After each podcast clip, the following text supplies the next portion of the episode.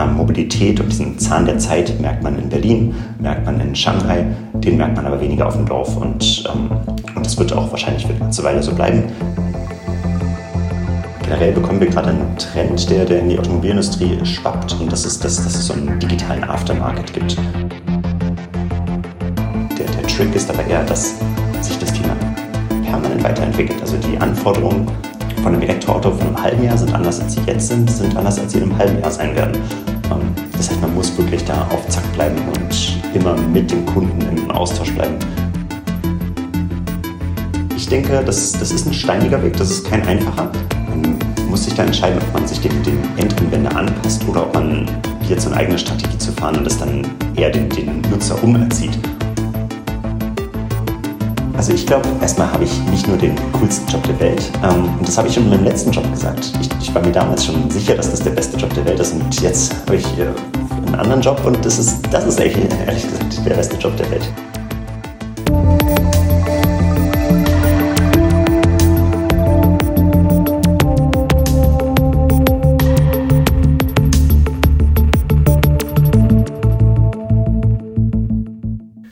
Herzlich willkommen zu Dick unserem Podcast, wie immer mit Neuem aus der digitalen Welt. Und die digitale Welt ist heute eine Welt, die sich vor allem in der Software, in den Daten abspielt. Daten und Software sind auch ganz wichtig geworden für die Automobilhersteller oder alle, die Mobilität machen. Denn wenn ich wissen will, wie ich von A nach B kommen möchte, dann brauche ich dazu Kartendaten. Ich muss aber vielleicht auch irgendwas an diesen Orten tun und ich brauche Online-Services, die mir dabei helfen. Und wir haben heute einen Experten eingeladen, der einerseits die Automobilwelt sehr, sehr gut kennt. Da kommt er nämlich her. Er hat verschiedene Stationen bei Daimler Trucks und äh, bei anderen Firmen gehabt, ist jetzt aber inzwischen bei einem der ganz großen Player im Bereich der Karten und arbeitet für Here daran, wie Here zusammen mit den Automobilkunden ein neues Geschäft kommen kann. Herzlich willkommen, Marvin Ruf. Danke, danke Christoph, freut mich dabei zu sein. Hallo Marvin. Hi. Wir haben uns ja äh, vor gut anderthalb Jahren zum ersten Mal so richtig getroffen also nachdem wir uns, glaube ich, auf LinkedIn schon gesehen hatten, richtig getroffen. Das war auf einer Konferenz in Hamburg, in der es um das Thema natürlich Mobilität und Automobilen ging. Was hat sich denn in den anderthalb Jahren aus deiner Sicht so getan im Bereich Mobilität? Du bist ja da ganz heftig unterwegs und kriegst auch ja mit, was die, die Kunden, aber auch die Automobilhersteller denn so alles vorhaben. Erzähl doch mal. Also ich glaube generell, wie du sagst, das ist eine Industrie, die sich enorm schnell bewegt. Und ich glaube, das macht es auch für mich ganz besonders interessant, darin zu arbeiten ich würde sagen, vielleicht würde man das über Automobil oder vielleicht hätte man das über Automobilindustrie in der Vergangenheit nicht immer gesagt. Ich glaube, es gab gewisse Zeiten, wo sich viel bewegt hat und dann wieder einige, in denen sich weniger bewegt hat. Aber ich glaube, wir sind jetzt an einem Punkt, ähm, an dem sich wirklich enorm viel beschleunigt. Und das bedeutet elektrische Fahrzeuge. Wir sehen, dass sich das Straßenbild von Tag zu Tag ändert. Ähm, wenn man dann in andere Länder reist, dann merkt man das vielleicht sogar noch stärker. Ähm, genauso aber auch, was, was, was die das Level an selbstfahrenden Fahrzeugen angeht. Ähm, ich glaube, wir sind da wirklich an einem Punkt, wo es echt super ist, zu arbeiten und, ähm, an, und mit dabei zu sein. Und genau, das heißt, ich würde sagen, in anderthalb Jahren Automobilindustrie hat sich enorm viel verändert. Und ich würde sagen, aus unserer Perspektive sind wir mittendrin. Ähm, und ich glaube, das war der, das beste Setup. Marvin, bevor du uns sagst, was ihr mittendrin machst, ganz kurze Frage. Ich bin ja Statistikerin und da muss ich natürlich gleich mal nachfragen, wenn du sagst, das Straßenbild ändert sich von Tag zu Tag. Ist das eine gefühlte Erscheinung von in der Großstadt wohnen oder habt ihr da Daten, die das unterstützen? Und wenn ja, wo kommen die her? Ähm, ich würde sagen, ersteres und zweiteres. Ähm, also äh, ich würde sagen, es gibt auf jeden Fall einen globalen Trend. Ähm, wir sehen das an Zulassungszahlen von elektrischen Fahrzeugen. Es gab einige Prognos, einige, einige ähm, so angestrebte Kurven, in denen sich das entwickeln sollte. Und jetzt haben wir schon gesehen, wir sind enorm über dieser Kurve. Also die Zulassungszahlen an elektrischen Fahrzeugen, unter anderem in Deutschland, aber auch global, ist, hat sich schneller entwickelt als erwartet. Aber ich bin trotzdem bei dir. Ähm, Mobilität und diesen Zahn der Zeit merkt man in Berlin, merkt man in Shanghai, den merkt man aber weniger auf dem Dorf. Und, ähm, und das wird auch wahrscheinlich für eine ganze Weile so bleiben, weil einige der Mobilitätstrends für Großstädte gemacht sind. Und in etwas urbaneren äh, oder etwas, etwas, sagen wir vielleicht, ja, ich will nicht sagen auf dem Dorf, weil es gibt auch Mobilitätstrends, die auf dem Dorf gut funktionieren und dafür geeignet sind.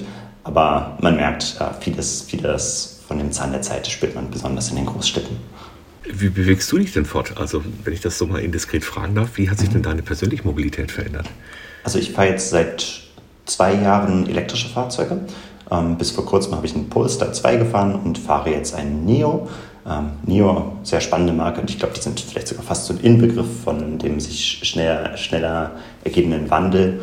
Ähm, ein Player aus China, der wirklich tolle elektrische Fahrzeuge auf den Markt gebracht hat und damit ganz schön die Industrie gerade auf, aufrüttelt, würde ich mal sagen. Ähm, genau, also ich bin, mein Background ist, ich bin Fahrzeugtechnikingenieur. Das heißt, ich stehe echt auf Autos. Äh, ich fahre natürlich auch Bahn und fliege und habe ein Fahrrad und einen E-Scooter, aber mein preferred way of mobility ist immer noch mein Auto, ja. Okay, ein Autogeist, sehr schön. Ja, NIO ist ja ein gutes Stichwort, auch wenn wir hier kein Product Placement machen. Also das bezahlt uns niemand.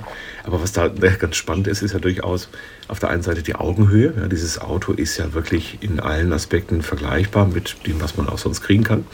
Und dann kommt dann noch äh, eine Assistenz dazu. Und dieser Nomi, der, die, das, Nomi, ich weiß gar nicht, was, ob das ein Geschlecht hat, ähm, ist das so ein kleines, ja, so, so ein kleines rundes Ding, was oben im Armaturenbrett sitzt und mit einem sprechen kann, einen angucken kann und interagiert.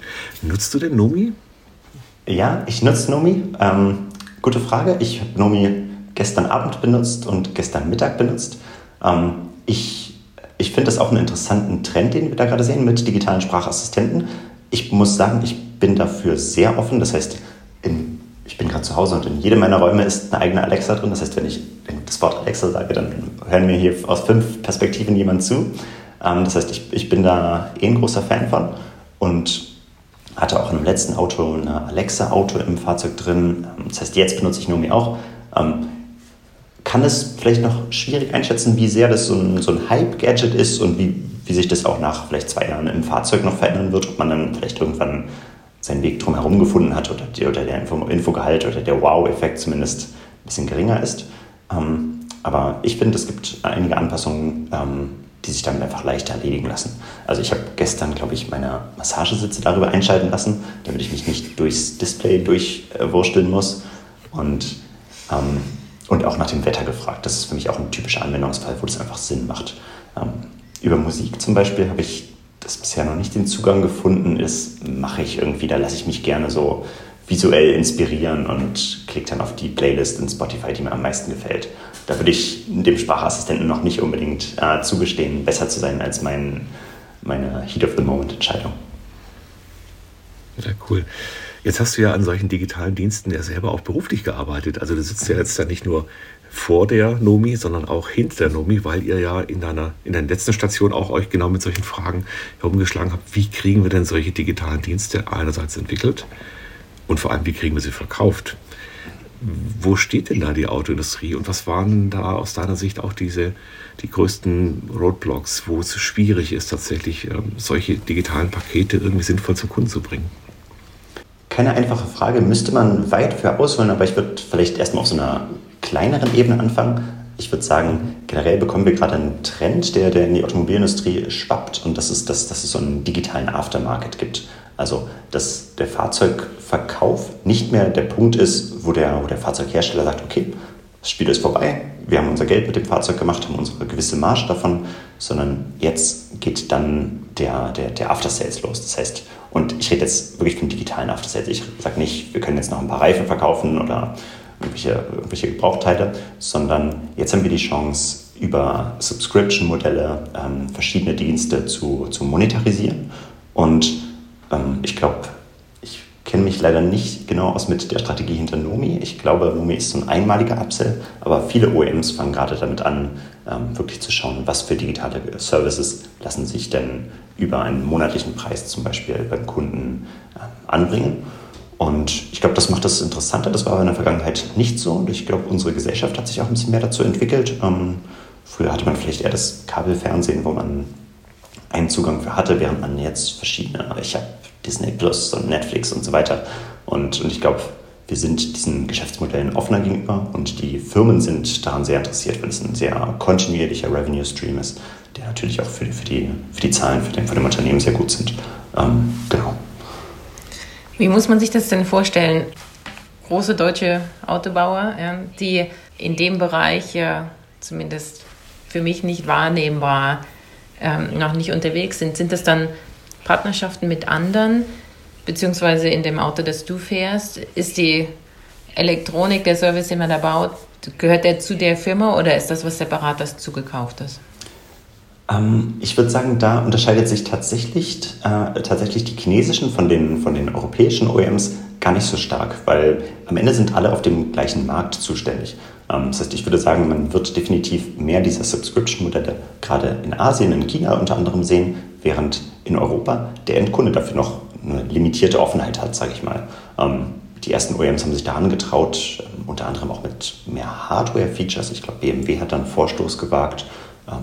Aber auch Mercedes hat zum Beispiel die Mercedes Me App. Es gibt verschiedene Konzepte und ich glaube, da, da sind und also jeder OEM kommt an einem gewissen Punkt an, an, die, gleiche, an die gleiche Hürde, dass man den, dem Endkunden wirklich etwas geben muss, was ihn genug interessiert, dass er sagt, okay, dafür zahle ich euch, äh, ob es nun 3 Euro, 10 Euro oder 20 Euro im Monat sind. Meine Frage war eher, mein, mein Handy kann das ja schon alles. Ja? Wenn ich jetzt das Handy synke mit dem Auto und auf dem Display mein Handy habe, dann kann ich doch all diese Sachen mit dem Operating System, was auf dem Handy ist, schon erledigen. Warum muss man das neu entwickeln oder muss man das neu entwickeln oder könnte man einfach da entsprechend Partnerschaften mit den Anbietern der Mobilgeräte bilden? Ja und nein. Also diesen Trend gibt es und, und den, den wird es parallel auch immer geben. Ich glaube aber, da irgendwann trennt sich das, was gewisse Services angeht, auf so einer hohen Flugebene. Klar, der Autohersteller möchte jetzt nicht einen neuen Streamingdienst für Musik erstellen. Der möchte nicht der Spotify der Autos werden. Da arbeitet der OEM mit einem Spotify zusammen, um genau diesen Service ins Auto reinzubringen. Aber es gibt viele andere Bereiche, wo man sagt, da sind vielleicht auch wirklich relevante Fahrzeugdaten äh, nutzbar. Da möchte man ein komplexeres Ökosystem haben, was nicht nur eindimensional ist. Man streamt Musik ins Auto rein, sondern man möchte vielleicht mit der Batterieintelligenz etwas schaffen, einen besseren Service anzubieten. Ähm, und da merkt man dann recht schnell, das ist dann eher die Hoheit von dem OEM ähm, oder von von entsprechenden Partnern natürlich immer noch, die sich in dem Automobilbereich befinden. Ich könnte mich ja wirklich gerade totlachen, weil äh, die Frauke steht als äh, Role Model für ganz, ganz viele Early Adopter Themen. Also sie ist in allen digitalen Themen ganz weit vorne, aber ganz sicher nicht beim Autofahren. Und deswegen finde ich das ganz, ganz schön gerade zu sehen, wie natürlich so der, der, der normale Endkunde im Vergleich zu diesem Early Adoptern, also Marvel, wir zwei, wir gehen in alles rein, es ist klar, was, was Auto heißt. Aber wenn ich mir überlege, meine Eltern müssten oder die, die normale, der normale Durchschnitt der Bevölkerung beschäftigt sich mit dem Thema, dann kommen genau diese Fragen hoch. Was ist denn so spezifisch am Auto und wieso habe ich das nicht schon alles und brauche ich das? Das ist auch eine Frage, die ja bei den OEMs ganz massiv da ist. Ich, so eine neue Fahrzeugarchitektur, die kostet mehrere Milliarden. Und das ist also ein Investment, wo man sich sehr genau überlegen muss, wofür gibt man das Geld aus. Und wie siehst du denn das? Also was ist denn an einem Fahrzeug so besonders oder wie müsste es gestaltet sein, dass, dass du wirklich sagen würdest, jawohl, da äh, gibt es einen riesen Unterschied, ob ich das nur auf dem Handy-Display habe oder ob ich das im Fahrzeug habe. Ja, ich kann dir eigentlich in allem, was du gerade gesagt hast, zustimmen. Ich und ich sehe es genauso. Ähm, ich würde es meiner Mutter, meine Mutter würde, würde auch schwierig zu überzeugen sein, die sagt, hey, ihr Mercedes von vor vielen Jahren, der fährt sehr zuverlässig, der macht genau das, was er soll. Ähm, sie hat vielleicht gar keinen Bedarf danach. Selbst wenn die sich in mein Auto reinsetzt, die findet dann vielleicht die, das Seat-Heating über Sprachsteuerung und die Massagefunktion cool, aber sagt sie jetzt nicht, okay, ich verkaufe mein Auto und kaufe mir den. Aber ich glaube, bei einem Thema oder vielleicht ein Thema wäre dafür sehr repräsentativ, wo die Reise hingeht, und das sind generell elektrische Fahrzeuge. Vieles beim Verbrennermotor hat anders funktioniert, als es jetzt bei einem elektrischen Fahrzeug funktioniert. Ähm, ganz einfach, ich könnte mich einfach in einen Verbrenner reinsetzen und sagen, ich fahre jetzt nach Italien. Ähm, was sind das, vielleicht 1000 Kilometer oder so? Dann, ich brauche mir eigentlich gar keine Gedanken dazu machen. Ich werde fahren, irgendwann merke ich, meine Tanknadel sagt mir, hm, Marvin, fahr mal irgendwann, such dir mal die nächste Tankstelle. Das tue ich, das mache ich spontan, ähm, gehe dort tanken und fahre weiter. Beim elektrischen Fahrzeug, jetzt keine Überraschung, ist das komplexer als das. Aber ich glaube, da merkt man auch, dass viele Systeme damit reinspielen. Ähm, also wir gucken von unserer Firma immer auf, auf so einer Navigationsbrille drauf oder auf so einer, so einer Geodatenbrille drauf. Ähm, da merkt man, da ist enorm viel, was dafür benötigt wird oder was diese Reise zumindest signifikant verbessern kann. Das heißt, wenn ich jetzt eine Karte habe, die mir genau sagt, wo sind meine Ladepositionen, ähm, ich kann vielleicht sogar schon, schon erahnen, wie die, wie die Verfügbarkeit dieser Ladesäulen sein wird. Ähm, außerdem kann meine Navigation mich vielleicht genau so routen, dass ich zum perfekten Zeitpunkt an der Ladesäule ankomme. Wir hatten da mal eine lustige Episode, wo der Christoph äh, genau das ausprobiert hat, von hier nach Italien fahren mit einem E-Auto. Ja, kann ich mich noch gut erinnern. Ja, und bist du angekommen, Christoph? Da hatten wir Riesenprobleme. Okay. Ja, das, das mit einem Fahrzeug ja, mit dem zweiten Fahrzeug nein. Ja, und das Problem war ganz einfach tatsächlich, dass diese zwei Welten, die du gerade beschrieben hast, Marvin, also du, du lebst ja, also du kommst aus der Welt, wo, wo ein Fahrzeug gebaut wird. Das ist so ein Fahrzeug wird gebaut, es kommt auf den Markt, ist fertig und aus. Das ist auch die Welt, Frauke, die du, auf die du noch angespielt hast. Ja, ich habe doch ein Auto gekauft. Ja. Die zweite Welt, Marvin, in der du heute bist, ist aber eine Welt, die sich ja ständig weiterentwickelt, wo ich ständig ein Update bekomme. Und das ist die Welt auch des Smartphones übrigens, aber auch aller dieser digitalen Dienste. Und, äh, und die ändert sich eigentlich konstant. Und das Fahrzeug ist halt eben der, die Plattform, die technische. Also diese Entkopplung zwischen etwas, was lange Bestand hat, was ich lange nutzen kann, aber mit immer neuen Inhalten. Da kommen wir jetzt ja langsam hin. Andererseits ist es auch noch sehr, sehr kompliziert. Also auf dem iPhone ist es völlig egal, welche iPhone-Version ich habe. Ich kann sehr, sehr lange die neuesten Apps draufspielen. Im Fahrzeug ist es noch nicht so. Und äh, jetzt siehst du ja auch von, von hier Seite aus, ähm, also ihr seid ja jemand, der standardisierte Produkte in ganz viele Fahrzeuge bringen muss, ja, weil er nicht für jeden das selber machen kann. Gibt es denn schon diese Standards? Gibt es denn schon diese Entkopplung? Ist es heute schon einfach für euch, mit verschiedensten OEMs zusammenzuarbeiten? Ich würde sagen, prinzipiell schon. Also wir, wir fungieren oftmals an, als Enabler für den, für den Fahrzeughersteller oder für dessen Systemintegratoren. Das heißt, sagen wir, ich bin ein großer deutscher OEM und ich möchte jetzt die beste Navigation zu meinen, zu meinen Endkunden, die beste, die beste Erfahrung ihnen bieten für ihr neues elektrisches Fahrzeug. Ähm, das heißt, was brauche ich dafür? Ich brauche dafür definitiv eine Karte, die immer aktuell ist, die da vielleicht immer die, die neuesten und reichesten Informationen drin hat. Ich brauche verschiedene Services. Wo sind, die, wo sind meine Ladepunkte? Ich möchte aber vielleicht auch viele weitere Sachen wissen. Ich brauche auf einmal Sachen wie, wie genau das Wetter ist, wie wird das Wetter sein, damit ich wirklich besser predikten kann, äh, wie sich die Reichweite meines Fahrzeuges verändert. Und ich glaube, dementsprechend bieten wir sehr viele Sachen an, wo sich der, wo sich der Fahrzeughersteller jetzt genau bedienen kann, um die für ihn, für seinen Endkunden ähm, ideale Reise aufbauen zu können.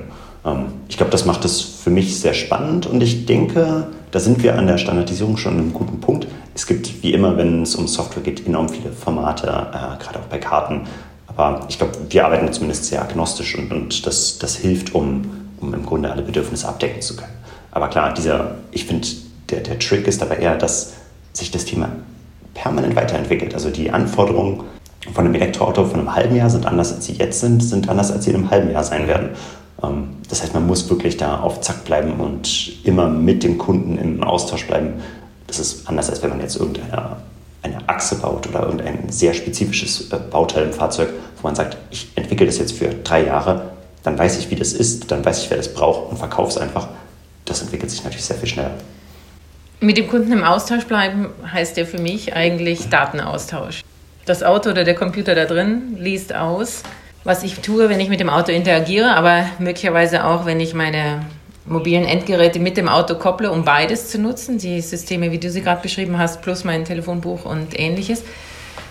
Wie ist denn das gelöst vom Datenflow? Muss ich mir bei einem chinesischen Anbieter dann darüber Gedanken machen, dass diese Daten nach China fließen und im Zuge von immer schnell werdender KI und äh, Gedanken darüber, was mit Trainingsdaten dann passiert, eine Unterstützung des chinesischen Markts auf der Entwicklung dieser Trainingsdaten für die, die Mobilität? Oder sind das in der Regel lokale Lösungen, dass die Verarbeitung im Auto stattfindet?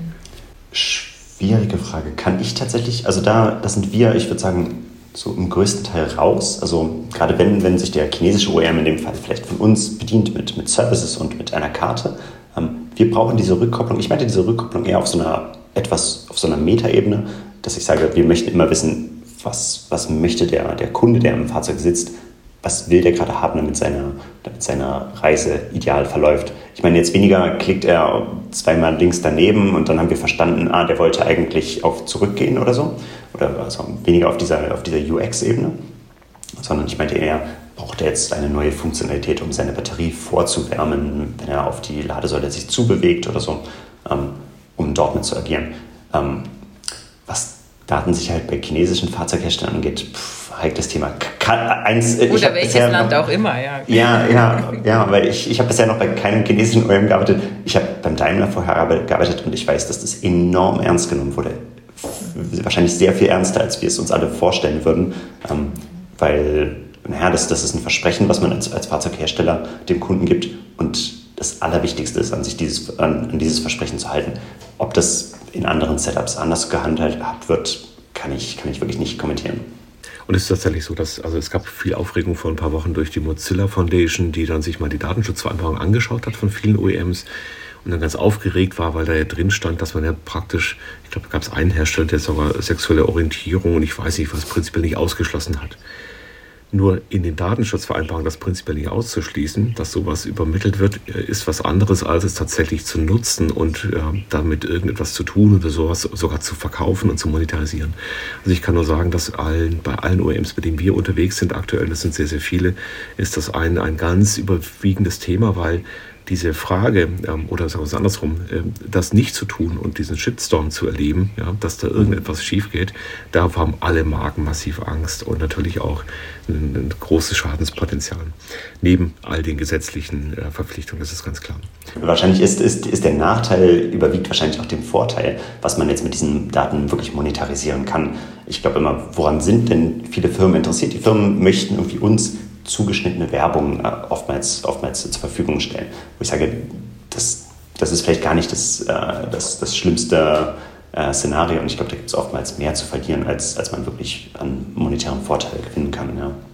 Aber das, das Thema Werbung ist ein gutes Beispiel, Marvin, denn über zwei Jahrzehnte lang haben sich die, die OEMs praktisch geweigert, irgendwas mit Werbung im Fahrzeug zu machen, weil sie Angst hatten, dass der Kunde das wirklich als zu aufdringlich und als, ja, als, als ähm, ja, zu massiv empfindet. Und jetzt kommt es so langsam rein. Das heißt, wir erleben auch, dass die Marktseite, der Kunde selber sich an Themen gewöhnt ja, und sich so langsam ranrobbt. Ich hatte vor 20 Jahren noch kein Netflix-Abo. Heute habe ich eins. Also das heißt, für mich ist es normaler geworden. Im automobilen Kontext habe ich kein einziges Abo zurzeit laufen, ja, bis auf das vom kostenlose beim Start des Fahrzeugs zugegebene. Wie siehst du denn diesen Weg, dass die, die Menschen sich auch so ranrobben und verstehen, okay, das Fahrzeug kann etwas und ich, ich buche da was dazu? Könnte das auch selber sehen in den Diensten, die er schon ähm, über die OEMs indirekt anbietet? Ja, ich denke, das, das ist ein steiniger Weg, das ist kein einfacher. Man muss sich da entscheiden, ob man sich dem, dem Endanwender anpasst oder ob man probiert, so eine eigene Strategie zu fahren und es dann eher den, den Nutzer umerzieht. Und ich glaube, Geschichte zeigt, Umerziehen von großen Anwendergruppen ist meistens nicht der, der, der Winning Way. Wenn man sich jetzt in so, einen, in so einen gesellschaftlichen Trend einfügt, dass man sagt, Leute sind vielleicht so ein bisschen offener für gewisse Abo-Modelle, dann denke ich, ist das, ist das eher erfolgreicher. Ähm, viele OEMs gehen da gerade in eine Strategie, dass man einen gewissen Scope mit dem Fahrzeug zusammen verkauft. Ich sage mal, ich kaufe mir ein Fahrzeug, habe dort einige, einige Services drin, die einen Premium-Charakter haben. Das habe ich für ein Jahr, drei Jahre, fünf Jahre oder so. Zu irgendeinem Zeitpunkt habe ich das nicht mehr. Ich glaube, ein gutes Beispiel ist vielleicht oder sehr relatable ist Live-Traffic. Ähm, Navigation ist immer gut, wenn man wirklich aktuelle Fahrzeugdaten, äh, aktuelle Verkehrsdaten mit einbezieht. Wenn man jetzt als OEM sagt, irgendwann nach drei Jahren äh, entferne ich jetzt dieses und einige Premium-Features für den Kunden und gebe ihm jetzt aber vielleicht wieder die Chance, okay, für drei Euro im Monat kannst du all diese Service wieder zubekommen. Ähm, das ist ein Weg, ich kann es selbst noch nicht so beurteilen, ob ich das gut finde oder nicht gut finde. Ich glaube, man, der, der Endkunde darf sich nicht so ausgetrickst anfühlen und das geht schon recht schnell, dass man denkt, hm, das Fahrzeug hat das vorher, jetzt hat es nicht mehr würde ich erstmal also ein bisschen stützig sein. Man darf aber natürlich auch nicht vergessen, der OEM zahlt ja für Connectivity, der zahlt für die, für die Datenübermittlung. Ähm, Tesla hat, hat, Netflix im Fahrzeug drin, das frisst ja enorm viel, viel Traffic an, an, an uh, Data Consumption. Ähm, das heißt, ich glaube, der Nutzer muss da auch verstehen, dass all das, woran er sich vielleicht eine Zeit lang gewöhnt hat, ähm, für einen gewissen Zeitpunkt ihn dann auch wieder was kosten wird. Aber ich bin mir noch nicht sicher, ob dieses Spiel zu Ende gedacht ist von allen Perspektiven oder ob sich, ich könnte mir gut vorstellen, dass wir in drei Jahren zurückschauen und merken, oh, das hat vielleicht gar nicht funktioniert oder es hat sich doch ein bisschen wieder geändert. Es ist doch wieder, man zahlt lieber beim Kauf des Fahrzeuges 500 Euro mehr und macht sich darüber keine Gedanken oder ähm, wird sich zeigen. Ja, wir haben tatsächlich auch eine Umfrage gemacht bei 300 Managern aus der Autobranche.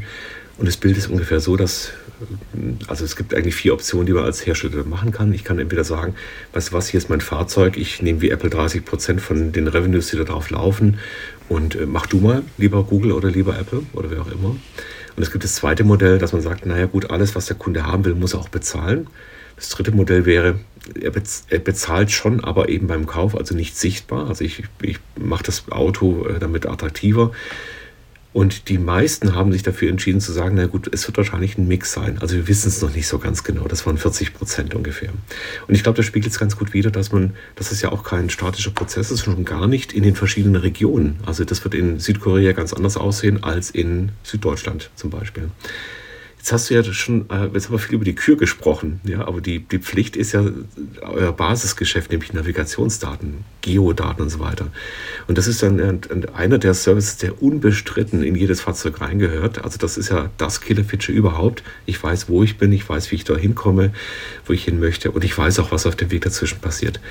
Was haben wir denn da zu erwarten in Zukunft? Also was sind denn da die nächsten Trends. Denn äh, wenn, man, wenn man mal ein bisschen nach hinten schaut, das Thema Real-Time Traffic, das du angesprochen hast, also ich sehe die berühmten roten, gelben, grünen Markierungen auf der Straße, die gibt es schon eine ganze Weile, haben uns daran gewöhnt, funktionieren auch je nach Hersteller einigermaßen gut. Ähm, viele andere Dinge funktionieren noch nicht gut. Ich kann noch nicht mein, mein Parkhaus meistens sehen in Echtzeit. Ich kann noch nicht ähm, meine Ladestation irgendwie toll mitnehmen und so weiter. Was, was können wir da erwarten und woran arbeitet ihr, wenn du schon darüber reden darfst? Guter Punkt. Ich, ich glaube, es, ich hatte es vor, am Anfang schon etwas angesprochen, es ist eine Industrie, die sich enorm schnell bewegt und die, die Nutzeranforderungen werden enorm viel höher. Ähm, du hattest jetzt gerade zum Ende eigentlich den, den Weg ganz schön eingeleitet in dieses ganze Thema Connected Services. Ähm, ich glaube, eine gute, akkurate Karte ist, ist ein Thema. Ich glaube, das ist etwas, was, was man mehr als, als gegeben angeben, ansehen muss.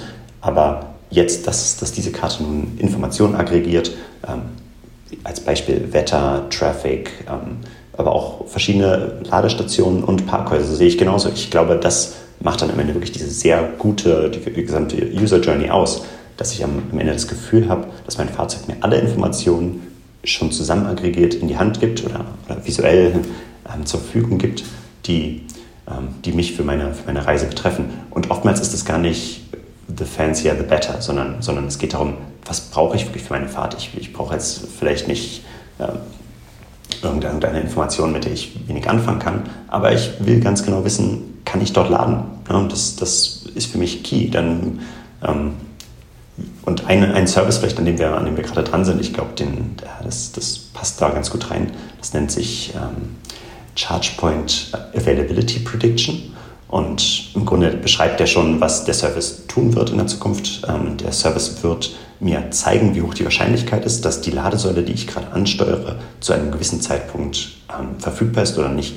Wenn ich jetzt sage, ich navigiere von Berlin nach München, möchte in der Zwischenzeit einmal laden, kann ich mir genau schon sagen, okay, ich würde voraussichtlich basierend auf, einer, auf einem intelligenten Routing hätte ich eine, eine ETA, eine Estimated Time of Arrival an der Ladesäule um 13.32 Uhr um 13.32 Uhr die Verfügbarkeit bei äh, vorausgesagten 90 Prozent. Das basiert dann auf Informationen, die ich von dem, von dem ChargePoint-Provider erhalte.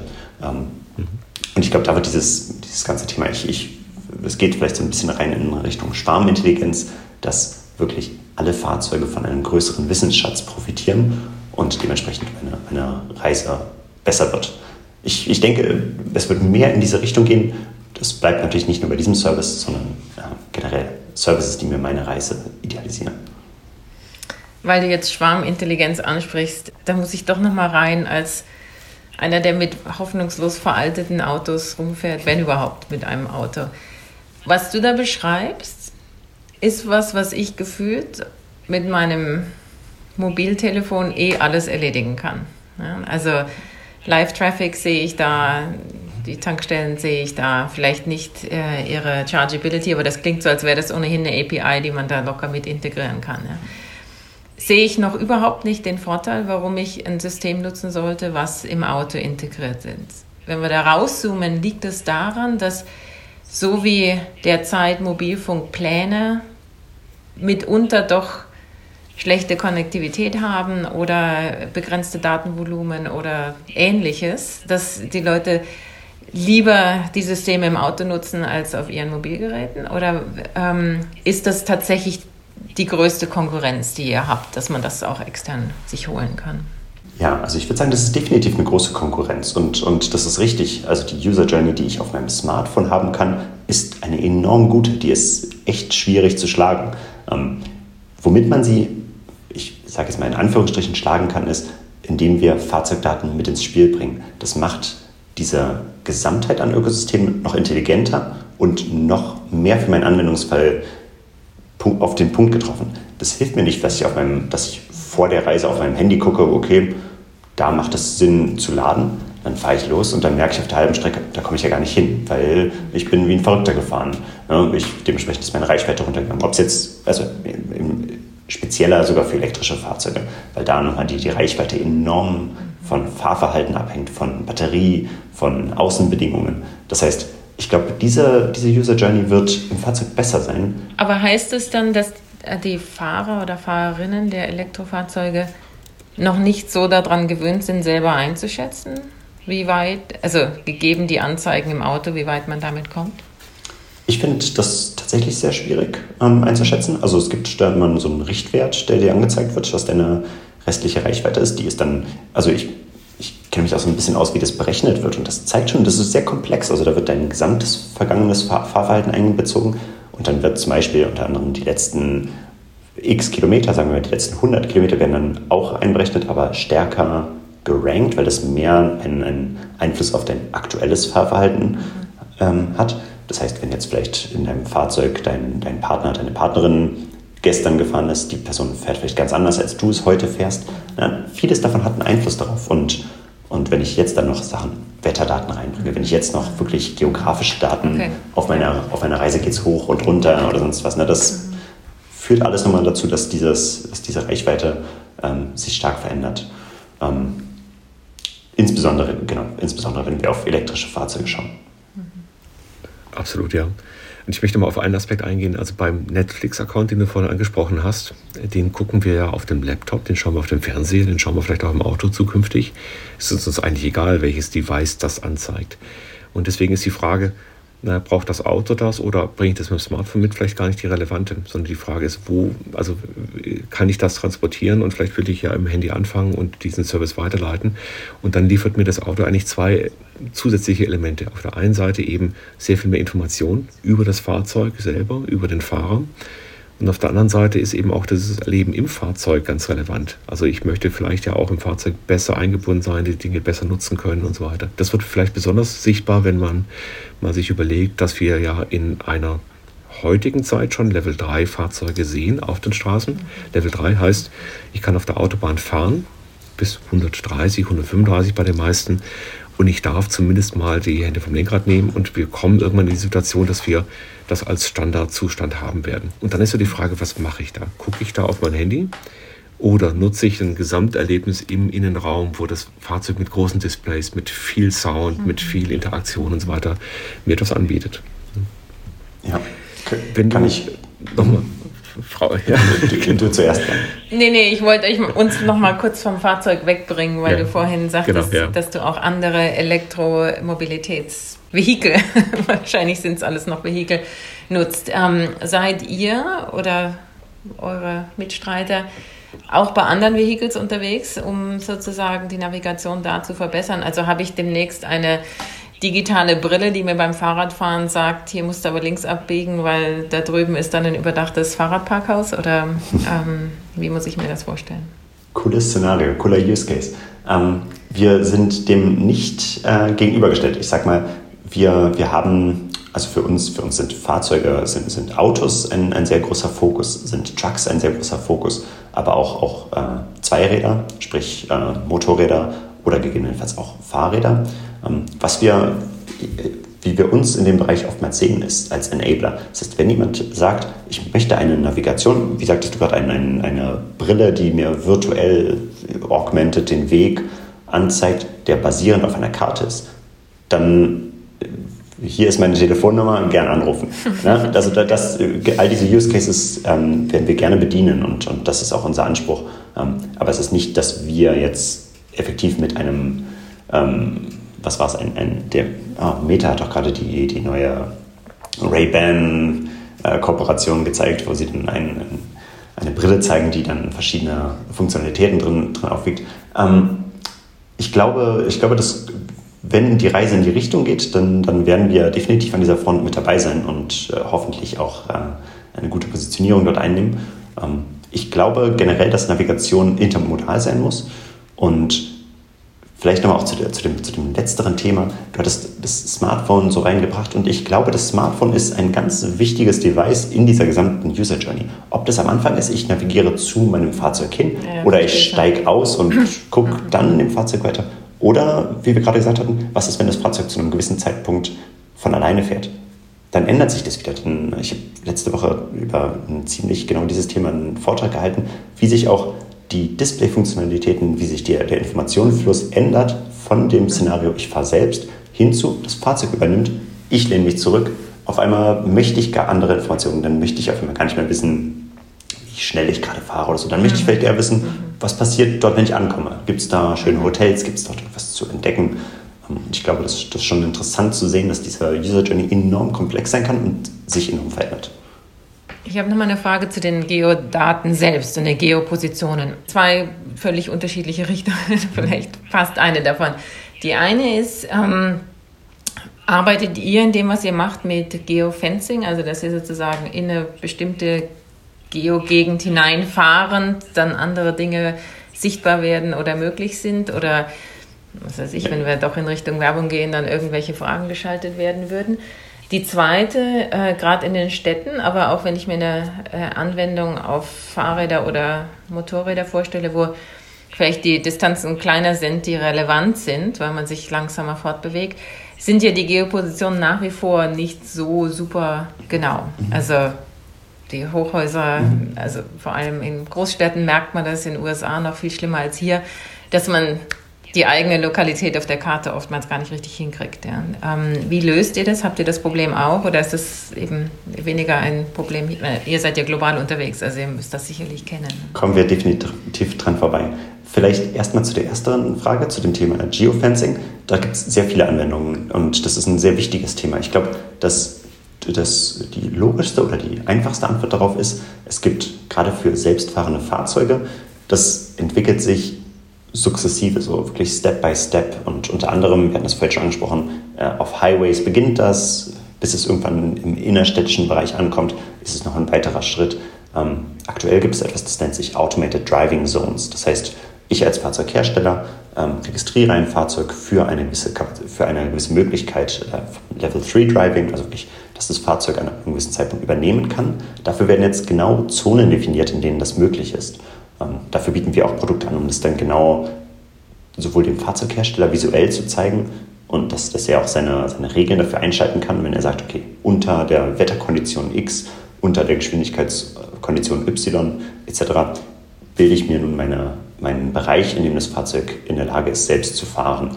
Wenn dann aber irgendwann eine, äh, eine Baustelle kommt oder so und der Fahrer übernehmen muss, dann möchte ich es dem Fahrer natürlich irgendwie visuell zeigen, aber dann ist es auch wichtig zu wissen, wo kann das Fahrzeug das überhaupt ähm, das heißt, das ist wirklich ein Geofencing auf sehr hohem Niveau. Es gibt natürlich auch das einfache Geofencing, dass irgendwie, wenn mein Fahrzeug aus der Stadt rausfährt, möchte ich informiert werden, weil das heißt, wahrscheinlich wurde es mir gerade geklaut oder so. Ähm, dafür gibt es natürlich auch Anwendungen. Ähm, das zweite Thema war hochgenaue GPS, wenn ich mich, genau. Ja, ist für uns auch ein wichtiges Thema und nicht nur für uns, sondern generell für selbstfahrende Fahrzeuge. Ähm, für die Navigation geht es noch. Ähm, da gibt es viel rechnerische Methoden, um basierend auf, deine, auf, deinem, auf, deinem, ähm, auf deiner Trajektorie, wie du dich bewegt hast, zu vermuten, mhm. wo du wahrscheinlich gerade sein wirst. Mhm. Das heißt, wenn man da so ein bisschen mit, mit Intelligenz drauf wirft, dann kriegt man das Problem gelöst. Bei selbstfahrenden Fahrzeugen sieht es wieder ein bisschen anders aus. Da reicht es mir nicht zu gut Glück zu sagen, ich bin wahrscheinlich gerade an der Straßennummer 17 und nicht an der 18. Nee, nee, da muss ich wirklich hochgenau wissen, wo ich mich befinde. Das heißt, da spielen immer wieder die Sensordaten rein. Ähm, unter anderem haben dementsprechend auch selbstfahrende Fahrzeuge ein besseres GPS-Modul in den meisten Fällen, ähm, dass es wirklich sehr genau berechnet werden kann, ähm, wo sich das Fahrzeug befindet. Und das wird immer gekoppelt mit, mit den Sensoriken, sprich LIDAR, Radar, der Kamera, dass ich wirklich ganz genau weiß, wo ich bin. Da kann man sich halt einfach keine Fehler mehr leisten, dass das Fahrzeug fünf Zentimeter zu weit links fährt. Dann kann es sein, dass du den Gegenverkehr triffst, etc. Das sind ja diese HD-Maps, wie so schön heißt, in Anlehnung an die, die TV-Standards, also High-Definition-Maps, also sehr genaue, sehr präzise Karten. Ähm, wie erstellt man denn die? Ihr seid ja selber ja ein, ein Provider von Navigationsdaten. Also wo kommen die, die Daten her? Das ist ja ähm, ein, ein Prozess, der mit Sicherheit extrem aufwendig ist und wahrscheinlich auch hochautomatisiert ist. Genau, definitiv. Sehr aufwendig, sehr hochautomatisiert und sehr komplex. Ähm, ich, ich, ich würde sagen, das macht das Thema so interessant. Es hat auch natürlich dementsprechend einen enorm hohen Burggraben. Das ist, das ist sehr kostenintensiv, hochgenaue Karten zu erstellen. Ähm, das ist nicht ein Bereich, wo man als Startup mehr sagt, okay, Karten sind cool, da lässt sich, ähm, lässt sich vielleicht, lassen sich schöne Use Cases drauf, äh, drauf aufsetzen. Das ist gar nicht so einfach, die aufzunehmen. Also wir haben unter anderem unsere Here True Fahrzeuge, die fahren wirklich, wie man es auch aus, aus von anderen Anbietern kennt, fahren durch die Straßen, haben einen sehr komplexen Aufbau oben drauf und die scannen die ganzen, die ganzen Gegenden, wo sie durchfahren. Aber das reicht nicht, um die gesamte Welt zu mappen. Und das ist unser Anspruch, wirklich eine repräsentative, eine Repräsentation der gesamten Welt für, für Fahrzeughersteller bieten zu können. Das heißt, wir brauchen enorm viele weitere Quellen. Ähm, unter anderem, und ich glaube, das ist ein schöner Anwendungsfall, Fahrzeuge von denen wir die Daten zurückbekommen. Das sind Fahrzeuge, die, die sich durch den Straßenverkehr äh, bewegen und von diesen Fahrzeugen bekommen wir von einer sehr, sehr großen Anzahl an Fahrzeugen die Sensordaten zurückgespielt. Und mit diesen Daten können wir dementsprechend automatisiert die, die, äh, die virtuelle, ein virtuelles Abbild der Realität erstellen. Dann kommen noch andere Quellen dazu, wie Satelliten, ähm, Bilder, die dafür genutzt werden, etc. Ähm, es ist wirklich komplex, da ist ein Großteil unserer Firma hinterher, um das zu tun. Und auch, ja, es ist, es ist kostenintensiv und, und ähm, aber enorm wichtig, glaube ich, für viele, viele Anwendungsfälle. Mhm. Jetzt, jetzt bekommt er eine ganze Menge an Zusatzinformationen. Also wir kennen ja alle die Frage, wo, wo verläuft gerade die Straße. Das ist ja auch erstaunlich, wie schnell sich dann tatsächlich so ein mhm. Straßenverlauf in, einem, in, einer Baustelle zum Beispiel dann auch in den Daten wieder äh, abbildet. Aber ihr seht ja auch zum Beispiel, wo ist welches Geschäft, ja, wo sind die Parklücken, ähm, was passiert da außenrum, welche Plakate sind aufgehängt und so weiter. Kann man sich auch da vorstellen, wenn du sagst, ja, ein digitaler Zwilling dieser Welt, dass, dass da noch viel mehr an, an Möglichkeiten drinsteckt?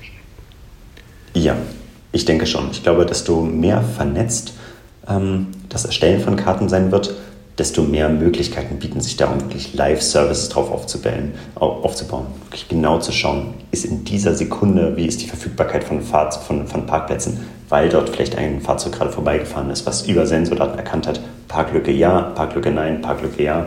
Ähm, ich glaube, ich glaub, da gibt es wirklich enorm viele Potenziale und ja, das, das macht es auf jeden Fall spannend für die Zukunft. Wir sind definitiv noch nicht am Ende angekommen, was, was, was die was die User Journey angeht im Fahrzeug. Und ich glaube, da wartet noch viel Spannendes auf uns. Wir kommen trotzdem so langsam in Richtung Ende unseres Podcasts, auch wenn wir hier wahrscheinlich ganz viele Themen finden könnten. Warum bist du denn noch in der Automobilbranche? Warum bist du der Branche treu geblieben? Was, was fixt dich so an und was, was erhoffst du dir, erwünschst du dir für deine eigene Mobilität in den nächsten Jahren? Mhm. Worauf freust du dich? Also ich glaube, erstmal habe ich nicht nur den coolsten Job der Welt ähm, und das habe ich schon in meinem letzten Job gesagt. Ich, ich, war mir damals schon sicher, dass das der beste Job der Welt ist und jetzt habe ich äh, einen anderen Job und das ist, das ist ehrlich, ehrlich gesagt der beste Job der Welt. Äh, das macht es für mich spannend. Ähm, Mobilität ist cool, ich, ich stehe auf Autos, ich stehe drauf, äh, in diesem Bereich zu arbeiten. Ich finde es auch gut, dass es sehr greifbar ist. Ähm, es ist sehr erlebbar, es bewegt uns alle im wahrsten Sinne des Wortes und und ich glaube, das ist in vielen anderen Industrien weniger der Fall, dass man, dass man vielleicht eher so in so einer eigenen Bubble sitzt. Während unsere Bubble, ich denke, die betrifft einfach alle und jeder kann in irgendeiner Art und Weise dazu relaten. Ich glaube, das macht das für mich für eine super coole Branche, ähm, in der ich mich auch sehr gerne weiter äh, sehen werde in der Zukunft. Und mein Background ist halt Autos. Ne? Ich stehe einfach auf Autos. Ähm, das heißt, ja, ich glaube, ich bin genau zur richtigen Zeit am richtigen Ort und mir spielt es nochmal in die Karten, dass es gerade eine gute Zeit ist in der, in der Mobilitätsbranche. Das, ich war letztes vor kurzem auf der IAA, da hat man wieder gemerkt, Mobilität ist einfach gerade voller Energie, überall ist Bewegung drin und ähm, ich glaube, das ist genau der Zeitpunkt, in dem ich drin da arbeiten möchte. Die IAA ist ein gutes Beispiel dafür. Ich, ich finde eben genau dieses sowohl als auch ganz wichtig. Also da gab es ja auch ganz viele Anfeindungen im Vorfeld, das Auto muss weg, das Auto muss raus. Ich glaube, dass die Frage ist gar nicht mehr so, welches Medium ist es, sondern wie nutzen wir die Dinge denn viel, viel besser vernetzt und intelligenter miteinander. Wir können in vielen Bereichen auf das Auto nicht verzichten und in anderen Bereichen können wir sehr wohl aufs Auto verzichten, wenn wir denn tatsächlich auch äh, viel schlauer die Dinge und die Informationen, die Daten zusammenbringen würden. Insofern, glaube ich, tut ihr da einen Riesenjob, indem ihr genau diese Plattform zur Verfügung stellt, viel Wissen zusammenzubringen.